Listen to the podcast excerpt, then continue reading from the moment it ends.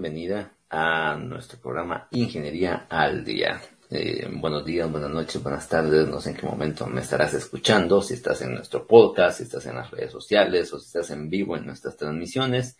Pero el momento en el que estés, pues muchas gracias por estar acá, muchas gracias por prestarme tus oídos y por estar de nuevo acá en este siguiente episodio, que por cierto es el tercer episodio y último de esta, esta línea que, que les armé ya desde hace dos episodios, donde se basa mucho en entender nuestra red de estudios, que fue el primer episodio que, te compartí para aprender a leerlo, a poder, para aprender a, desplazarme a través de, de la red de estudios y organizarme no solamente en, en tiempo, sino también en esfuerzo. Y luego en el anterior, que, que pues lo hicimos también para poder entender cómo organizar nuestras clases, tips para organizar nuestro tiempo, el avance de nuestra carrera. Y lo hicimos de una forma bastante despacio para que pudieran interiorizar de alguna manera el avance en su carrera porque depende de ciertas características y depende de quién lo esté viviendo o escuchando en su momento, le puede hacer clic o no. Algunos de ustedes quizás en el anterior episodio se sintieron como, bueno, pero yo no estoy viviendo esto en este momento. Ah, bueno, este tip sí me funciona porque es algo que yo sí estoy viviendo en este instante pero la forma en la que yo tenía anteriormente para que les quede para cuando ustedes cambien de, situación, entonces puedan recordar, ah, yo estaba viviendo este tip porque vivía de esta forma, pero ahora que esto ha pasado en mi vida, entonces tengo que vivir de esta forma. ¿A qué me refiero? Esto ha pasado en mi vida como, por ejemplo, ah, conseguí un empleo y ahora estoy trabajando. Uh, tengo que reducir las horas, tengo que saber que voy a tener que sacrificar más tiempo, ya no voy a terminar en tres años y medio mi carrera, sino que posiblemente en seis. En fin, eh, los objetivos que yo hubiese tenido en algún momento eh, pueden cambiar, pueden cambiar a lo largo del tiempo, pero si me llevé despacio la información y la interioricé como lo hicimos en el, el episodio anterior, entonces pues planificar mi avance dentro de la carrera sería mucho más fácil y, y accesible. Y bien, ¿por qué este episodio se amarra a esos dos anteriores? Pues hoy vamos a hablar sobre cómo tomar notas en la universidad. Pudo haber sido un episodio, digamos, aislado y, y que tome y aborde el tema como, como tema así solo y, y tendríamos mucho de qué hablar. De hecho, el contenido hubiese sido el mismo, pero yo lo quise amarrar y conectar con esos dos anteriores porque es importante que ya que han aprendido a leer su red de estudios, a leer las diferentes áreas que tiene cada una de sus carreras, a entender cada una de estas áreas cuáles son las de mayor agrado o dificultad para ustedes, el hecho de tomar notas, pues es algo que también tiene, tiene que adaptarse a cada uno de esos ambientes, a cada una de esas características a cada una de las áreas, a cada uno de mis gustos. Porque el tomar notas es una herramienta súper efectiva para el avance de sus carreras. Así que antes de entrar en materia de cada uno de, los tips que les tengo para hoy, para eh, tratar de enseñarles cómo tomar notas en forma general, ¿ok? Y, y, cada uno de ustedes ya lo irá adaptando a su necesidad, pues les envío un caluroso y fraternal saludo de parte de nuestra decano, la ingeniera Anabela Córdoba, y también de nuestra directora de contenidos, la licenciada Gracie Calderón, que pues a su vez también hace posible que todos nuestros materiales, accesos e información que estamos compartiendo con ustedes, pues llegue en, su momento a través de diferentes canales que tenemos, Radio Universidad 92.1, eh, las redes sociales de la facultad y nuestro podcast a través de Spotify. Bien, así que después de haberles dado estos saludos muy, muy calurosos, afectuosos de cada una de ellas, paso a lo que vamos a hablar el día de hoy, que es cómo tomar notas en la universidad. ¿ok? Primero, vamos a entender algo. La universidad es un esquema muy diferente y distinto para quienes están empezando apenas con la carrera a lo que ustedes tuvieron en educación media. De verdad, es un, es un mundo diferente. Cuando nosotros ya entramos a la universidad, no quiere decir que seamos alguien diferente, no quiere decir que algo ha cambiado en nuestra vida, no quiere decir que sencillamente nos convertimos en una persona muy distinta. Pero lo que sí es que ya hemos avanzado en edad y terminamos de salir en nuestro desarrollo cognitivo de las actividades que tienen que ver con pedagogía. Y entramos de lleno a todo lo que tiene que ver con andragogía, que es la forma en la que los adultos aprenden. Los niños aprenden por repetición, tenemos que hacer una y otra vez cada una de las cosas que aprendimos a hacer cuando éramos niños, cuando éramos menores, o cuando incluso ya teníamos que 17, casi 18 años, pero estábamos aún en ese esquema en el que, pues, básicamente tenemos que repetir muchas cosas y alcanzar el conocimiento a través de la repetición y que aún sucedió hasta en diversificado. De hecho, en el caso de, por ejemplo, la Escuela de Ciencias, los cursos que tienen ustedes de Escuela de Ciencias en los primeros años, todavía tienen muchas cosas que tienen que ver con repetición. Y es, por ejemplo, en el tema de los ejercicios, y mucho de lo que les había hablado desde el episodio eh, primero de, estas líneas, que es eh, aprender a entender tu red de estudios. Y en el anterior, donde nos llevamos de esa forma, como les decía, tan espacio, el cómo organizar mi avance en la carrera, pues, pues también me, ayuda mucho para, para poder ver que en esos primeros cursos sí tengo todavía parte de pedagogía y ya poco a poco me va como así soltando la, la batuta para el área andragógica. Entonces, entre los recursos que nosotros tenemos en cualquiera de esas dos disciplinas, pedagogía y andragogía, es el hecho de tomar notas. Pero para tomar notas nosotros tenemos que ser conscientes de, varios aspectos. Así que voy a empezar con la primera parte de todo esto. ¿Cuál es el objetivo de tomar notas? En el caso de, mis alumnos, eh, y por eso también quería tomar yo este tema, me he dado cuenta mucho que ya no se toman notas como antes.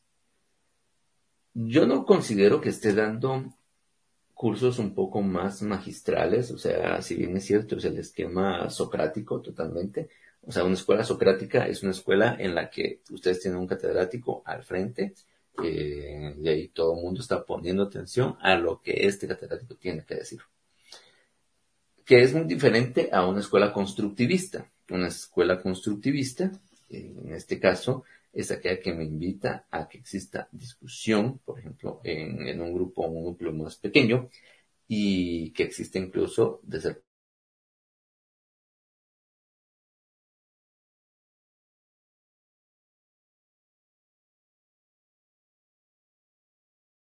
posible decir lo que sería una escuela socrática.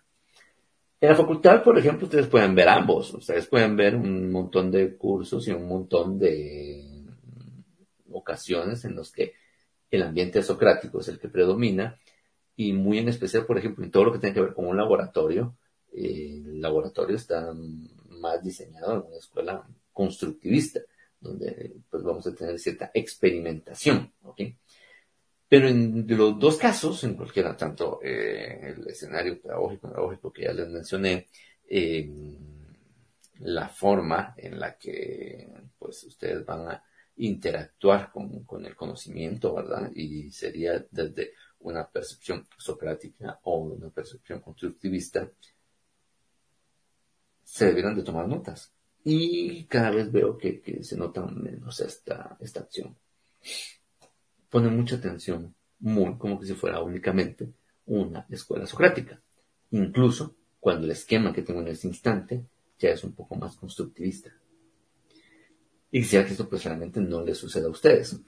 Y para ello vamos a entender entonces para qué tomamos notas. Primero que nada es para recordar, para recordarlo todo. Eh, y tener una, una evidencia, un registro que me ayude a estudiar para las pruebas que tendré, finales, intermedias, o cualquier tipo de examen o prueba corta, lo que yo tenga, enfrentarme de la manera adecuada enfrentarme bien, de esa manera que pues logre vencerlo como, como obstáculo, si quisiera verlo desde esa, desde esa perspectiva. Dicho eso, entonces, el objetivo de tomar notas tiene pues básicamente una división de tres. Distintos, pues llamarlo tres objetivos distintos.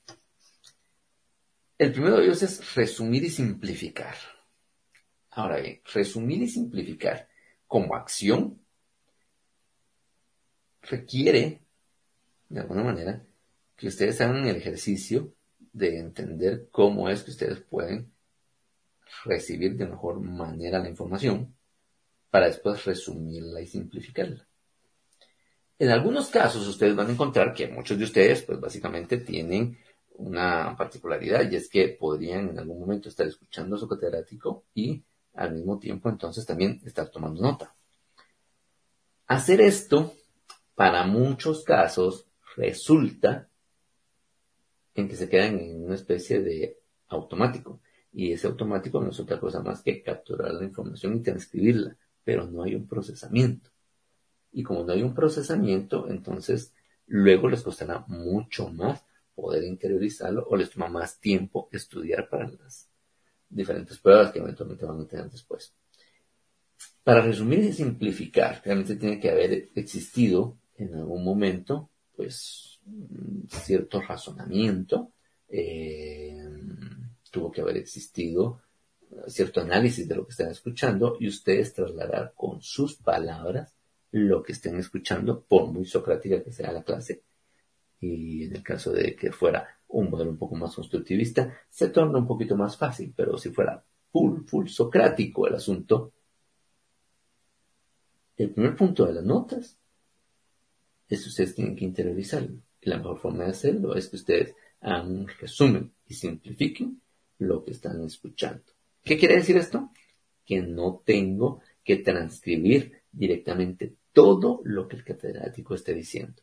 Siempre tengo que crear mi propia versión de lo que el catedrático dice a través de mi escucha y al escucharlo, transcribirlo como un resumen y simplificación.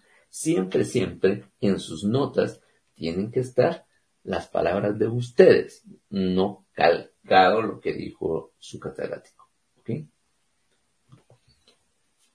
La primera función de resumir y simplificar ayuda mucho para el resto del proceso que se va a llevar al momento de tomar notas, ya que el objetivo cuando ustedes ya han escrito algo, resumido y simplificado, es que después puedan regresar a sus notas y facilitar el repaso. ¿Para qué voy a facilitar el repaso? pues bueno, como les digo, eventualmente ustedes van a tener una prueba adicional, un examen o su interacción en un laboratorio en la que tienen que recordar pues muy bien lo que, lo que sucedió. Y muchas veces pues no nos recordamos de todo. Pero tras un breve repaso de la información, estaremos listos y recuperaremos ese 100%. Entonces las notas que ustedes toman deben facilitar el repaso Quiere decir que tienen que tener cierta estructura, tienen que tener ciertas características, Particulares que, fácilmente pueden ayudarme a que al momento de yo hacer un repaso sea sencillo y no necesite más para el momento en el que efectivamente llegue pues mi prueba o algo. La forma en la que lo hagamos, mm, aquí simplemente estoy levantando una hoja, para quienes me están viendo y para quienes solo me están escuchando, pues por aquí escucharán en el micrófono un par de hojas, una hoja nada más que tiene ahí un esquema principal para, el tema de, de, mi escritura, que en algunos casos quizás se hace después, mm, como una segunda versión, es decir, durante eh, la clase, yo estoy haciendo mis notas, que son un resumen y una simplificación, pero para que me facilite el repaso, posiblemente las pase en limpio. Algunos, muy pocas personas he conocido en la universidad que tienen esta cultura o que han adoptado esta cultura y yo realmente les diría que es algo positivo y muy bueno si les es posible adoptarlo y hacerlo siempre que ustedes tengan eh, su clase entre todas esas horas que van a ocupar después y por eso es muy importante que de los dos episodios anteriores ustedes sepan la carga de horas que puede tener un curso según la cantidad de créditos que tienen disponibles y sepan ustedes con cuánto tiempo es que se van a comprometer. Dentro de todo ese tiempo que tienen comprometido adicional a lo que sucede con sus tareas, poder también asignar cierto tiempo, ciertas horas para pasar en limpio mis notas. Pasar en limpio mis notas me va a facilitar el repaso. me va a ayudar a que, pues, sea más agradable también el repaso. Pero también la tercera característica o tercer objetivo que tiene el hecho de tomar notas en la universidad y es adquirir la retención a largo plazo. Esos son los tres, digamos, eh, los objetivos que debía tener eh, el tomar notas. Resumir y simplificar, lo primero. Facilitar el repaso, como se nos acaba de poner. Y tener retención de la información a largo plazo. Para lograrlo, entonces, eh, algunas veces yo necesito volverlo a leer y eso está muy bien, solo sería facilitar el repaso. En algunos casos sería volverlo a hacer, porque pues voy a hacer esa acción de pasarlo en limpio. Entonces eso sería también incluso de, resumir y facilitar. Si aún así, de que yo ya lo había puesto con cierto resumen, puedo tener la oportunidad de ponerlo en en una nueva versión y pasarlo en limpio y simplificar todavía aún más, lograremos la esencia realmente que nos tiene que quedar grabada para, para todo nuestro ejercicio como profesionales, como ingenieros más adelante. Esa retención a largo plazo es bien importante porque, no sé si alguna vez han escuchado esa frase con alguien, ¿verdad? Que, le preguntan algo de, un curso en especial y no se recuerda o no sabe o por alguna razón no es algo que esté controlando en ese instante. Y se les suele molestar a este tipo de personas y decirles, ay, Dios mío, pues, curso ganado, curso olvidado. Y puede llegar a suceder algo como esto. Sin embargo, cuando yo logro hacer todo este proceso de tal manera que tenga una retención a largo plazo asegurada, pues tendré la esencia y no tendré ese problema más adelante de eh, curso ganado, curso olvidado, sino que todo lo contrario, todo curso ganado la esencia de lo que tenía que enseñarme lo tengo y cuando necesite aplicarlo podré acceder fácilmente a esa información porque la procesé de una manera más adecuada, tomando las notas como podía en clase, posteriormente eh, repasando la información y en algunos casos incluso volviendo a escribirla y utilizando más horas para llegar a tener entonces una nueva versión. Pero lo más importante es que eso se me quede para que a lo largo del tiempo, se me quede en la memoria, en la mente, para que a lo largo del tiempo, cada vez que yo tenga que regresar a ese tema, me sea muy, muy fácil poder llegar a él. Y para poder tomar notas, mm, voy a hablarles de, dos técnicas. Si ustedes comienzan a buscar información o quieren abundar en el tema, profundizar en esto, de una manera más gráfica, porque puede ser que en algunos casos ustedes solo estén acá escuchándome en vivo a través de Radio Universidad 92.1, eh, a través del podcast, o en Spotify, y no directamente en alguna pieza de video, que esto sería en algún momento un poco más gráfico, por eso no lo voy a poner como, como tal, eh, de manera que se necesite tener una imagen, sino que te sea fácil entenderlo y ponerlo en práctica solamente con escucharme. Y es dos técnicas que se tienen para la escritura de cualquier información en cualquier entrenamiento, capacitación o incluso dentro de la universidad que ustedes pues puedan tener. Y una de ellas, básicamente, que se llama Outline, para que cuando ustedes lo busquen, eh, es tomar notas de forma de, hacer un esquema. En el esquema de Outline está detallado desde el principio cuál es el título, cuál es el título del, tema que yo estoy viendo. Y luego yo voy a, yo voy a tener que, más abajo puedo tener ciertos subtítulos. Y los subtítulos se aconseja mucho que nosotros tengamos en el subtítulo una pregunta. Esa pregunta me ayuda mucho a, poder conectar el siguiente elemento, que serían las ideas principales. Ese esquema de escribir eh, las notas y, todo lo relacionado a, a, mi curso, al curso que yo estoy llevando, es digamos que la más sencilla, muy, muy efectiva.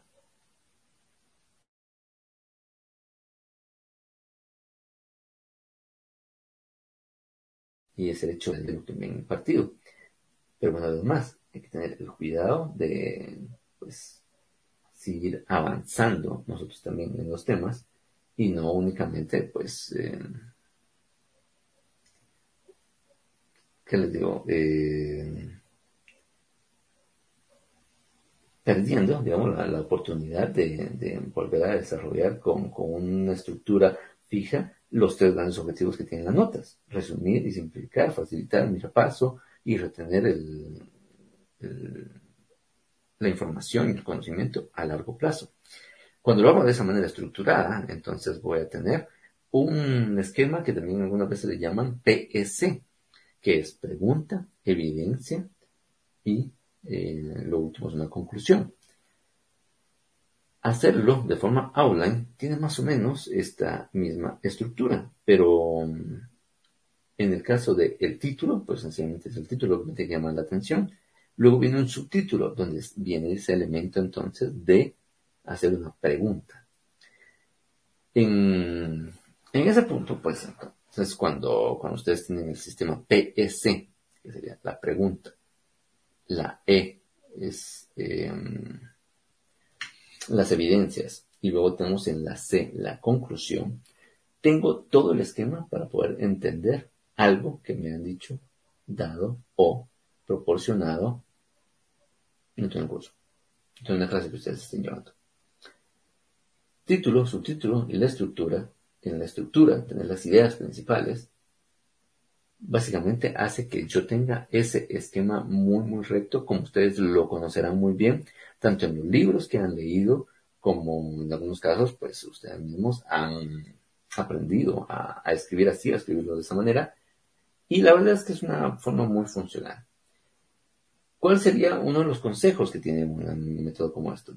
Y es que utilicen ciertos colores, para que no importa en qué momento, en qué punto posiblemente tuvieron que poner algo de información, se entienda por los colores, aunque esté en diferente orden o lo tenga en diferente posición de donde yo lo estoy viendo, siga siendo funcional. Y sería gracias a que voy a poder evidenciar el PS, donde está la pregunta de lo que yo le compartí a esta persona, cuál es la evidencia de, de la pregunta que acabo de hacer y cuál es el resultado final. En este caso es cuál es la conclusión. Sistema PS está muy relacionado con el sistema en el que pues, básicamente nosotros vamos a, encontrar mayor estructura en la toma en la toma de datos. Y es esta parte de Outline la segunda forma que nosotros tenemos de, de tomar notas es una forma que se llama método Cornell Walter Oak, eh, un catedrático de la Universidad de, Cornell, hizo este esquema y lo catalogó como la forma correcta de tomar notas para universitarios. ¿De qué se trata y, qué diferencia tiene con, el outline que acabamos de hacer, donde yo lo que tengo es eh, los títulos, la estructura y estas ideas principales, de forma que de alguna manera se cumpla el PSC, es decir, que existe una pregunta tiene sus evidencias y todos llegamos a una conclusión. El método Coronel básicamente es un método que ustedes incluso podrían encontrar algunos cuadernos que estén diseñados para poderlo eh, llenar con la información que me den donde estoy estudiando y poner en práctica este método, diseñado para estudiantes universitarios en la Universidad de Cornell y por eso es el nombre método Cornell. Básicamente el método Cornell lo que hace es dividir una hoja, una hoja cualquiera. Todas las hojas las tienen exactamente iguales. Hay una línea base de que a partir de ahí eh, se pone toda la información y el trabajo que se está realizando. Arriba pues se aprovecha para poner básicamente la fecha y el tema. La fecha y el tema lo que está hasta arriba. Y como hay, digamos, dos divisiones, hay una división más grande y una más pequeña de la hoja, en la división pues más pequeña de la hoja, pues es donde vamos a tener las claves. Eso es el equivalente a las preguntas que hicimos en el aula, ¿ok? Y de hecho es mucho mejor que ustedes lo pongan en el esquema de preguntas. En el, en este caso sería el lado pues, izquierdo de todos los cajetines del método Cornell. De esos cuatro eh, espacios que nosotros tenemos, el primero que es el de el tema, ¿verdad? Donde nosotros estamos poniendo el título y les diría que ahí también coloquen de una vez la fecha. Porque como la gran mayoría está actualmente en este esquema que es totalmente virtual, todas las grabaciones están quedando en algún lugar. Si ustedes le preguntan a su catedrático si es que no se los está eh, proporcionando, una, que lo empiece a proporcionar, o dos, que pues active el link donde, donde está la información. Cuando ustedes en sus notas tienen claridad la fecha y el tema que se estaba dando, es muy fácil regresar a una biblioteca, como en este caso las grabaciones de las clases que tengan, y si algo no les quedó muy claro o no lo lograron copiar igual, pues que ahí esté guardado. Hay dos cosas que suceden entonces con el método Cornell. El primero de ellos es que pues alguien va a estar grabando de alguna manera la información y al mismo tiempo ustedes tomando nota. Y al tomar nota, pues cada espacio tiene su razón de ser. En ese de acuerdo que ustedes pueden narrar de cualquier hoja. El primero de ellos es el tema y la fecha. Más abajo, donde tendría que ir un subtítulo, pues posiblemente eh, tenemos que poner algo de, información, pero tal como, como lo dice el nombre, como subtítulo. Y luego entonces sí, ya comienza la parte, el área donde escribimos mucho, las claves. Las claves son una pregunta, pero las claves es lo último que ustedes tienen que escribir. Preocúpense por escribir el centro, donde está toda la evidencia, donde está toda la información. en este caso, pues eh, ustedes van a poder tener en esto que se llama el contenido. Y después hasta abajo, la última de las, perdón, la última de, la, de los cuadros de este cajetín que les menciono, es donde se coloca el resumen, o lo que hablábamos en el anterior del PSC, que sería la conclusión. Si bien se parece mucho como, como estructura, pero no es igual en operativa. En el caso de, del método Cornell, me encanta porque ese diseño que tiene se amarra a algo que ya se consigue y se hace de manera natural y se explica de por qué es el que se utiliza en el caso de, un, de un segmento universitario que está generado y creado para un público universitario. Y es que en una sola hoja uno puede tener absolutamente todos toda la visión de, la información que, tengo aquí a la mano. El tema, las preguntas, el contenido como tal y por último un resumen. Es decir, mi pregunta, la evidencia y la conclusión, que hablamos hace un instante del PSC. Pero las claves, las preguntas, es la última parte que se escribe. Algo así como cuando les mencionaba que se tiene que tener cierta cultura de pasar en limpio la información. Se vuelve a revisar y repasar y entonces se coloca del lado izquierdo los temas. Y el mejor consejo que les puedo dar es que se quede como una pregunta. Y al tenerlo entonces como una pregunta, pues básicamente cerramos el ciclo PS. Recuerden, pregunta, evidencia, conclusión.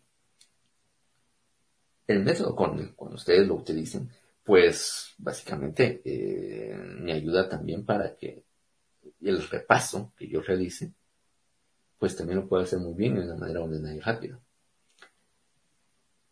Ahí va a llegar todo resumido y simplificado, como se había pedido al principio. El tener algo como método Cornell me facilita el repaso. Y por ende, si en algunos casos pues eh, tengo que mejorar algo, poner otro dibujo, em, pintarlo, qué sé, cualquier cosa que yo le tenga que hacer, incluso si ustedes quieren volver a, utilizar esa, esa idea que tienen plasmada en una hoja y transcribirla, va a ayudar a eso, a la retención a largo plazo.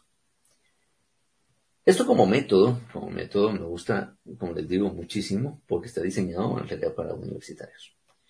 Pero aún así, eh, otra que nosotros podamos tener es el hecho de que para transmitir la información que nos acaban de dar, nosotros podamos hacer mapas mentales.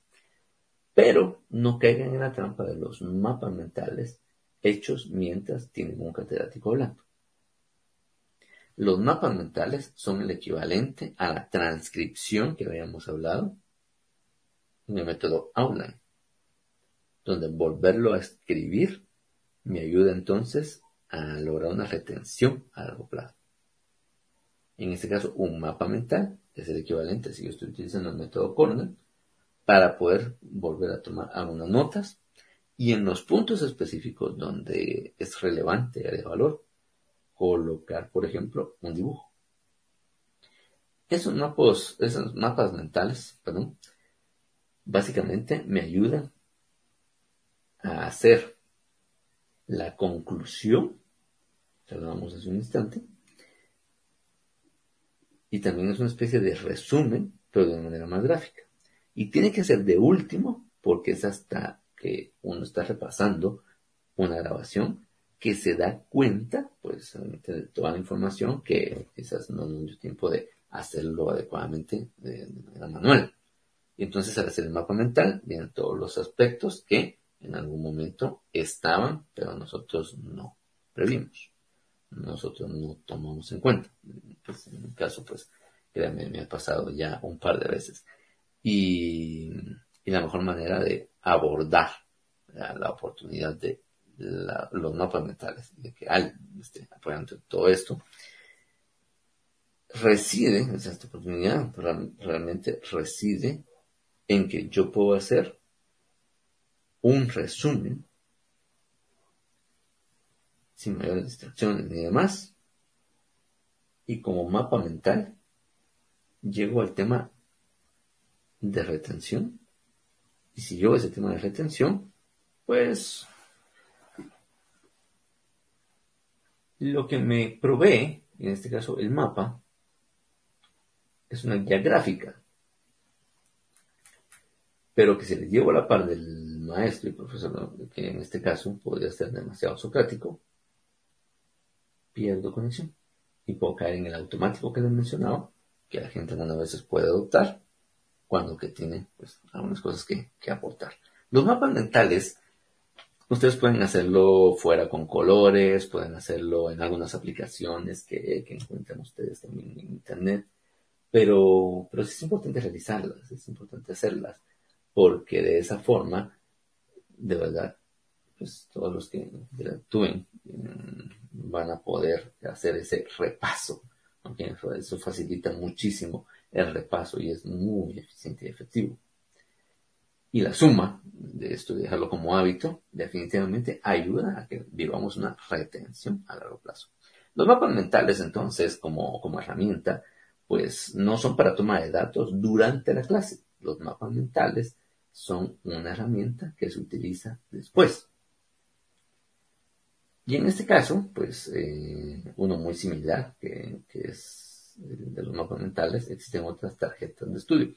¿Qué son estas tarjetas de estudio? Las tarjetas de estudio son, son algo así como, como, ¿cómo explicarles? A ver. El Cardex,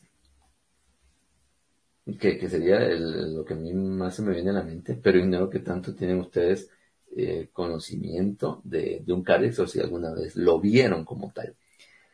¿Qué es el Cardex? El Cardex es una forma, es como una base de datos que se utilizaba antes, antes de que tuviéramos ofimática, de que las computadoras fueran comunes, incluso hasta en una casa, y de alguna forma había que grabar la información. Por ejemplo, un bodeguero podía haber llevado el Cardex de algunos productos. ¿Cómo llevaba el Cardex? Pues básicamente eso era como su base de datos donde él en una tarjeta, él oía en una tarjeta, pues iban anotando las cantidades que ingresaban a su bodega y las cantidades que salían. Esa tarjeta de estudio, como para el hecho de tener que hacerla por aparte, exige, pues no solamente la claridad para cuando sucede algo como esto que les acabo de contar, sino que también les ayuda a quienes lo realizan a que pues lleven a cabo su estudio. Entonces, a la hora de, poder eh, entender más allá de pues, tema de idioma, por ejemplo, eh, entender más allá de colores simples, como les dije que lo hicieron en un principio, es básicamente la, la situación en la que, como en lo que les mencionaba anteriormente, de los métodos y demás, pues ustedes tienen la, la oportunidad, les voy a decir, ¿verdad? De, de, compartir una conclusión. Eso es el equivalente a una tarjeta de estudio. Es como una conclusión. Ahora bien, el método Cornell, repasando de nuevo, que es una hoja, hasta toda la parte superior, que aparece el título, si es un subtítulo y la fecha. Luego se divide en dos espacios, uno más pequeño que otro en el lado izquierdo y otro en el lado derecho. Básicamente, ustedes en el lado izquierdo van a tener las claves y que les menciono que tiene que ser en forma de preguntas. Y en esa parte más grande donde está realmente el contenido, eso es el equivalente a las evidencias que se tienen sobre ese tema. Pero, eh, en este caso, el, resumen es el equivalente entonces a una conclusión. Entonces ahí está cerrado de nuevo el tema. Y ustedes tienen, pues, incluso en algunos casos, pueden ir a una librería y preguntar si, si hay algún alguna libreta o algo que les ayude a aplicar el método Cornell para toma de datos y para este caso la información. Y muy seguramente algo tendrán, ¿ok? Una vez que uno les dice qué es lo que está buscando, esto no es muy común, aunque quizás muchos de ustedes hasta hoy lo están conociendo, pero la verdad es que en el ámbito eh, de docencia eh, universitaria, pues el tema es, es, bastante, bastante constante. Y de los programas anteriores, que se recuerdan que, les había comentado que hay una diferencia que tiene que ver con el tema de los créditos en, el caso anterior y, y la red como, como tal eh, de de su carrera, que tenían que conocerla, ¿cuál es la forma correcta de tomar las notas? ¿El método Corner, una tarjeta de estudio, un mapa mental o el outline? Pues bien, todo depende del área en la que estoy. Pero no todas las áreas son iguales. Para todos. Alguien puede disfrutar mucho estar en el área de ventas. Y aunque tiene acceso a toda la información que acabamos de decir acá, incluso puede llegar a tener el tiempo de alguna manera para, poder hacer un escrito mucho más bonito que tenga eh, sus títulos, subtítulos de esa estructura y el idioma principal, que básicamente es un PS, o el método Cornell, que está diseñado directamente para universitarios y que también va a venir en esa, en esa misma fecha casi. Los mapas mentales o las tarjetas de estudio que estamos viendo Todas son técnicas válidas para una empresa como esta, para un centro educativo como este, para, como ustedes quieran llamarlo, como ustedes quieran ubicar ya esta, esta última fase de, de, de interacción con estos tres programas que les quería elaborar. Y el hecho de entender cómo voy a proponer entonces que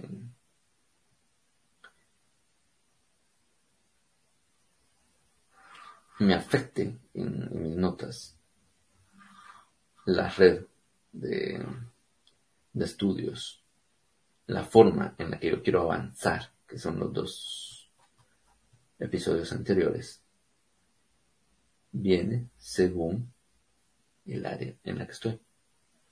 ¿A qué me refiero con esto? Entramos en materia de, del, del pensum de estudio, de la red de estudio. No es lo mismo tomar notas para matemáticas que tomar notas para física, que tomar notas para un área de producción, que tomar notas para un área de materiales, para un área de estructuras. El tipo de dibujos, el tipo de cosas que me están explicando. Esas notas para cada una de las clases puede en algunos casos les diría debe ser diferente.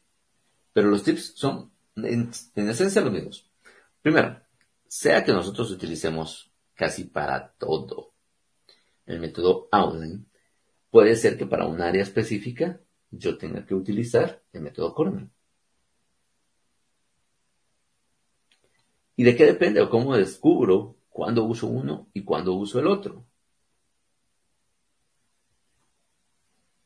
Primero, establezcan ustedes, según todo lo que hablamos, cuál es la forma más sencilla en la que ustedes pueden entender el elemento retención a largo plazo. Si para que ustedes tengan retención siempre tienen que transcribir todo al pie de la letra y pueden cambiar incluso después con más tiempo colorcitos y detalles, y eso les ayuda a que logren solamente con haberlo hecho la retención, posiblemente ni siquiera vuelven a consultar el documento. Eh, no tienen la necesidad de volverlo a ver, sino que es algo que ustedes lograron mientras estaban pasando en limpio las cosas, por ejemplo.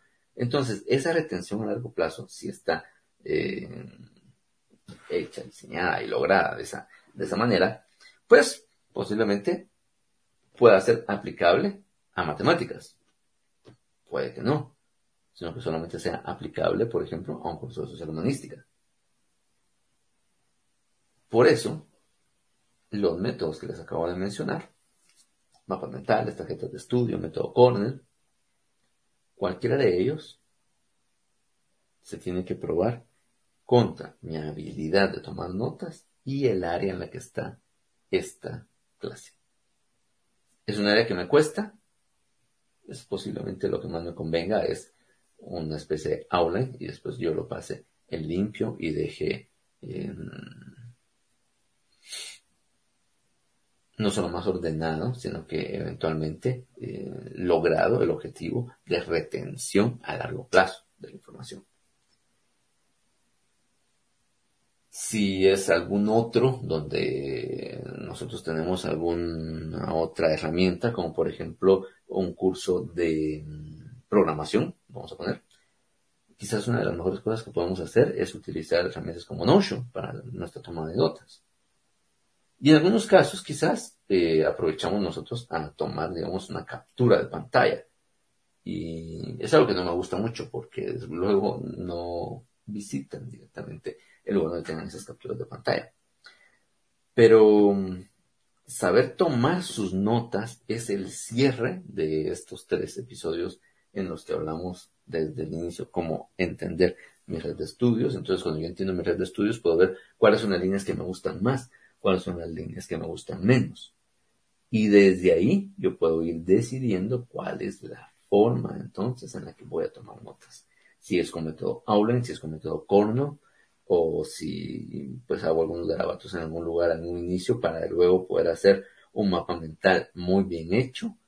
Y si siempre que llegue, pues vamos a tener alguna tarjeta de estudio o algo que me va a dar el punto final para en este caso, eh, unas notas como este punto que sería programación, ¿verdad? O sea, hablábamos de que está en Notion. Eh, en el caso de que sea programación es porque tengo de alguna manera un, un esquema, les voy a decir. O sea, cuando ustedes quieren copiar lo que sería directamente una rutina de, de programación, en Notion, por ejemplo, ustedes pueden tener justamente cómo identificarlo, cómo saber que esto es un fragmento de, una programación y eventualmente utilizarlo donde ustedes más les guste. Y el tema de las capturas de pantalla es un tema que me llama bastante la atención porque muchas veces veo gente que agarra el teléfono o que está en la computadora y saca ese pantallazo, pero ahí se queda. No sabemos ni siquiera a dónde se va no necesariamente tiene la costumbre de juntar al final del día dentro de la clase que llevó las capturas de pantalla y tratar de recordarse con algo que esté pues ya sea disponible para poder atenderlo desde una tarjeta de estudio o incluso un mapa mental. Pero mm, en este caso las capturas de pantalla siempre siempre deben tratar de escribirles algo adicional. Y no simplemente porque no se vayan así en un lado, sino porque el hecho de que ustedes le ayuden a que tenga un mensaje adicional, eventualmente ayudará con cualquiera de los tres principales objetivos de facilitar el repaso y la retención a largo plazo.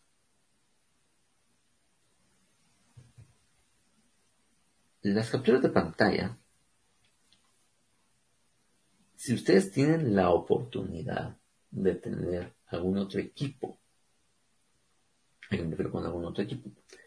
A que, por ejemplo, ustedes pueden tener su computadora normal y, por aparte una, una, tablet, un iPad, cualquier otro dispositivo que tiene eh, una pantalla relativamente grande en la cual podemos escribir nosotros con una pluma. Con una pluma digital, ¿verdad? Especial para, para poderlo hacer. Ingresan ustedes esta fotografía y pueden hacer sus propias anotaciones. Y cuando ustedes quizás se retiren, por ejemplo, de su organización, pues no pasa nada, porque el equipo es totalmente de ustedes. Simplemente nosotros, pues nos quedaríamos con, con el lapicero, por ejemplo. Y mm, el tener, digamos, esa, esa conexión no es fácil por el tema de gastos y por, por ende, pues algunos de ustedes me digan, mire, eso para mí no es viable, eso de que el tema de las capturas de pantalla, tengo que agregarles algo y encima de eso, pues para agregarles algo necesito más tecnología y, no es precisamente el momento en el que yo lo tengo más accesible o, lo más posible para, para poder cubrirlo. No es imperativo que lo tengamos, solo es muy, muy útil si una persona así, pues em, puede tener un auxiliar adicional como sería el pantallazo en una diapositiva que, que, estén proyectando o lo que la cámara está mostrando que mi catedrático hizo, como por ejemplo en el caso de que fuera una operación matemática, sin nosotros no tenemos un poco más de contexto, solo será una foto más, pero que no tiene sentido dentro de, dentro de nuestro esquema de estudio hasta que yo logre ponerle notas. Y no le pongo, eh, en este caso, digamos, algo, algo adicional más que estos dos, estas dos herramientas, ¿verdad? Que sería eh, un iPad o una tablet externa y un lapicero donde yo le pueda tomar todas estas notas. Porque cada persona tiene su propia forma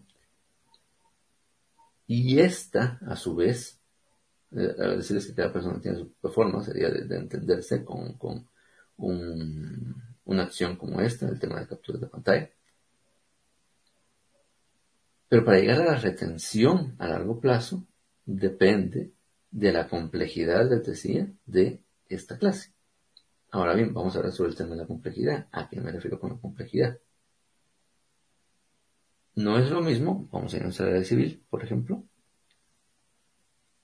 el área de estructuras que el área de hidráulica.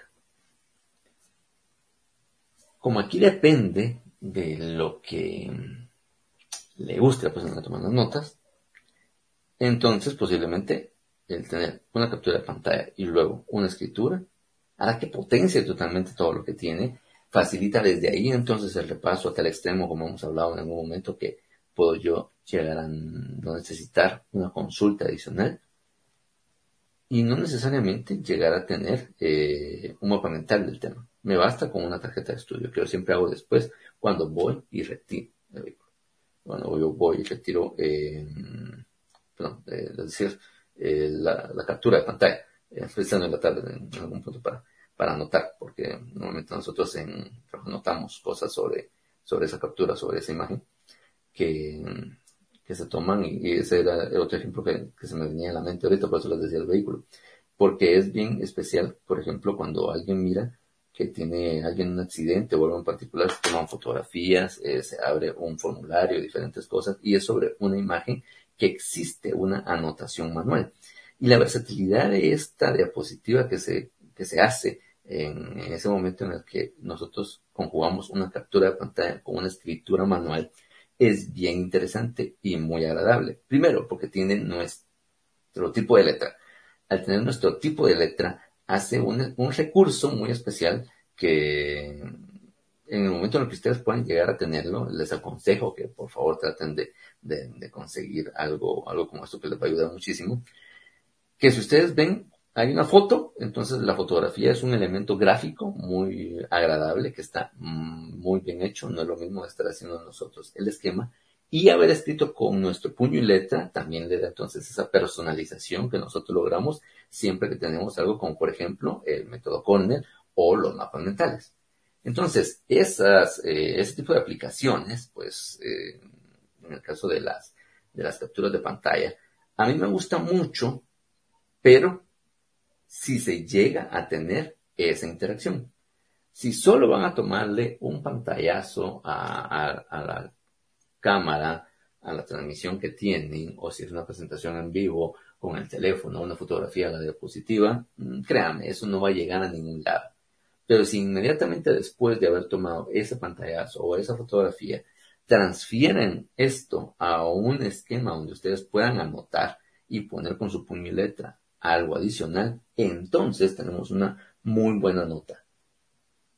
Cuando ustedes tengan, en algunos casos, alguna fotografía. Caso contrario, yo les diría, no están tomando fotos de nada y mejor ocúpense de, de escribir lo más posible en cualquiera de los otros métodos. Pero no es lo mismo tomarle notas a, por ejemplo, matemáticas, a tomarle, por ejemplo, al área hidráulica, a tomarle al área estructuras, donde pues posiblemente tengo algunos dibujos importantes que tengo que hacer. Puede ser que lo que ha hecho el catedrático en la forma totalmente socrática que les decía, de, forma de dar clases en algún momento, requiera que yo sí le tome fotografía a lo que está haciendo. Y eso está bien, pero por favor, cuando utilicen este método de capturas de pantalla, no dejen únicamente una fotografía. Traten de inyectarle lo más pronto posible su propia escritura. Eso sí es algo que tiene utilidad en una captura de pantalla. Entonces tomar notas en la universidad de verdad que es en cierta forma un arte. Porque así como les decía que no todas las áreas se les toma nota de la misma forma, hay cursos en los que perfectamente yo puedo aplicar el método Corno, hay otros cursos en los que el outline me sirve y me basta porque no hay mucha estructura, muchas cosas que yo tenga que estar transfiriendo a, mis notas. Y otras donde sí es realmente mucho detalle y es importante lo que dio como una imagen, más lo que yo tenga que agregarle y decir, y entonces las capturas de pantalla se vuelven un, un elemento, un recurso muy útil y apreciado, pero tiene que llevar personalización con nosotros.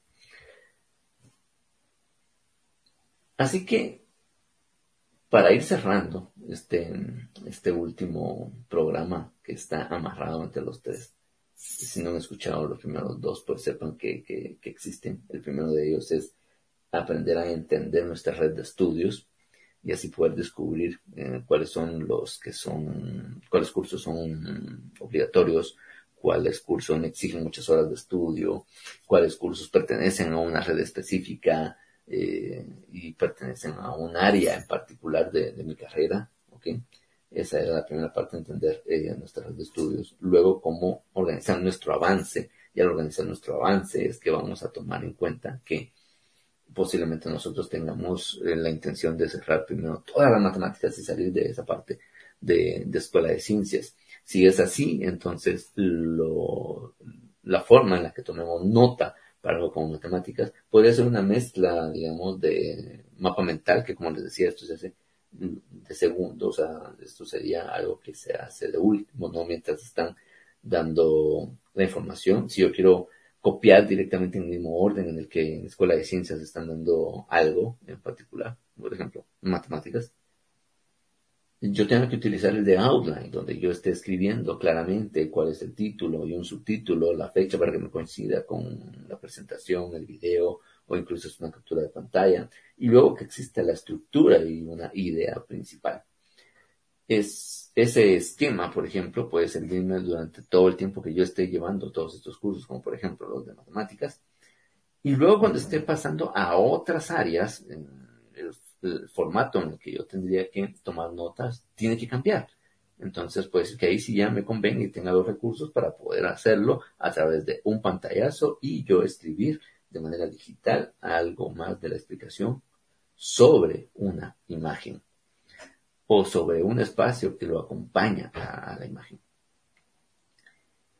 Si después, cuando ya he avanzado esa parte media ya voy al final de, de la carrera, cambian mis necesidades y la forma en la que tengo yo que digerir la información y hago un esquema básico en clase y posteriormente tengo que repetir mis notas y hacer un mapa mental muy bien elaborado y con cosas pues que, que son para mí digamos relevantes es también otro cambio adicional que pueden llegar a tener todo depende del contexto el momento en el que ustedes están ya hay cursos como les decía anteriormente ustedes van a disfrutar más que otros y por ende la forma en la que debían de tomar notas para cada uno de ellos tiene que ir amarrada y de la mano a que sea lo más funcional posible para la situación que ustedes tengan en su relación con el curso, en su relación con lo que están viviendo en el avance de la carrera. Por eso está muy relacionado a los últimos dos episodios, en el caso del avance de la carrera. Si nosotros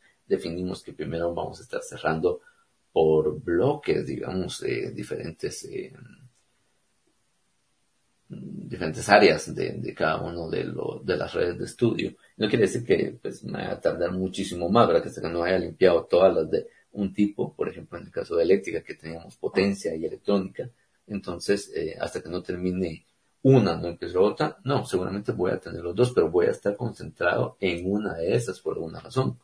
Tanto que voy a llevar en escuela de vacaciones, en diferentes cosas que pueda adelantar lo más posible una de, de esas áreas, por ejemplo, la de electrónica, si ustedes quieren verlo así, y luego llevar en su tiempo la de potencia o incluso no llevar eh, un curso de, potencia en algún en algún semestre porque pues el objetivo es limpiar y cerrar pues alguna otra área hará que mi forma de tomar notas varíe un poco entre todas estas pero con que yo tenga claro eh, digamos, los cuatro métodos, que, les repito, tuvimos la primera, que es la de aula, la segunda, que es el método Cornell, la tercera, que es un mapa mental, y por último, las tarjetas de estudio.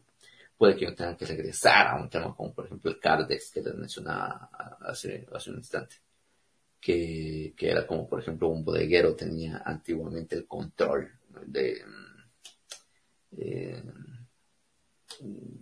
de su bodega, por ejemplo, cuando no existía eh, la ofimática ni, ni, los elementos digitales. Entonces, ese elemento totalmente análogo tal vez sea el que a mí más me sirve para llegar a la retención a largo plazo, que es el tercer objetivo de lo que habíamos dicho que, que tenía eh, el hecho de tomar notas. Pero más importante para, para cerrar es que por favor tomen notas. Y les quiero decir así, que por favor tomen notas y que se acostumbren a tomar notas porque últimamente he visto en muchos esquemas, en muchos alumnos que se hacen presentes y aunque pudiese ser algo un poquito más práctico, no están tomando notas, sino que sencillamente se están quedando en la parte socrática de, de la clase y no están aprovechando incluso, aunque estén en el individual, parte del elemento constructivista que puede tener la clase que ustedes estén recibida a tomar notas adecuadamente en el método que sea más funcional para ese momento de la vida que tiene la persona y el tipo de clase que está llevando, el tipo de curso, el área a la que pertenece. Sin más, eh, tengo pues mucho, mucho más que compartir y ya les eh, ahí ampliando el, digamos, el, trabajo que, que, quería compartir con ustedes en estos tres, que no sé si, si tendré ya una cuarta parte o, si les voy a dar un, un nuevo esquema de, diferentes cosas, eh, pero principalmente estos tres programas, eh, muy, estoy muy contento de dejárselos así, porque están amarrados uno con otro y van por el conocimiento de su red de estudios y se basan en ellos para que ustedes posiblemente sepan cómo avanzar y luego cómo abordar cada una de las clases en la forma de tomar notas para que cada uno de esos sea diferente. Y todo se basa desde el primer episodio de hace, pues ahorita en este momento hace tres episodios, que es conocer su red de estudios. Aprovechenlo, aprovechenlo espero que, les haya sido útil eh, el poder diferenciar no simplemente es tomar apuntes y ya, sino que existe un método y que ustedes incluso pudieran eh, profundizar en el tema y buscar más información para que lo apliquen de la manera más correcta según les sea más fácil a cada uno de ustedes. Por el momento, muchas gracias, muchas gracias por haberme acompañado y pues hasta una próxima transmisión.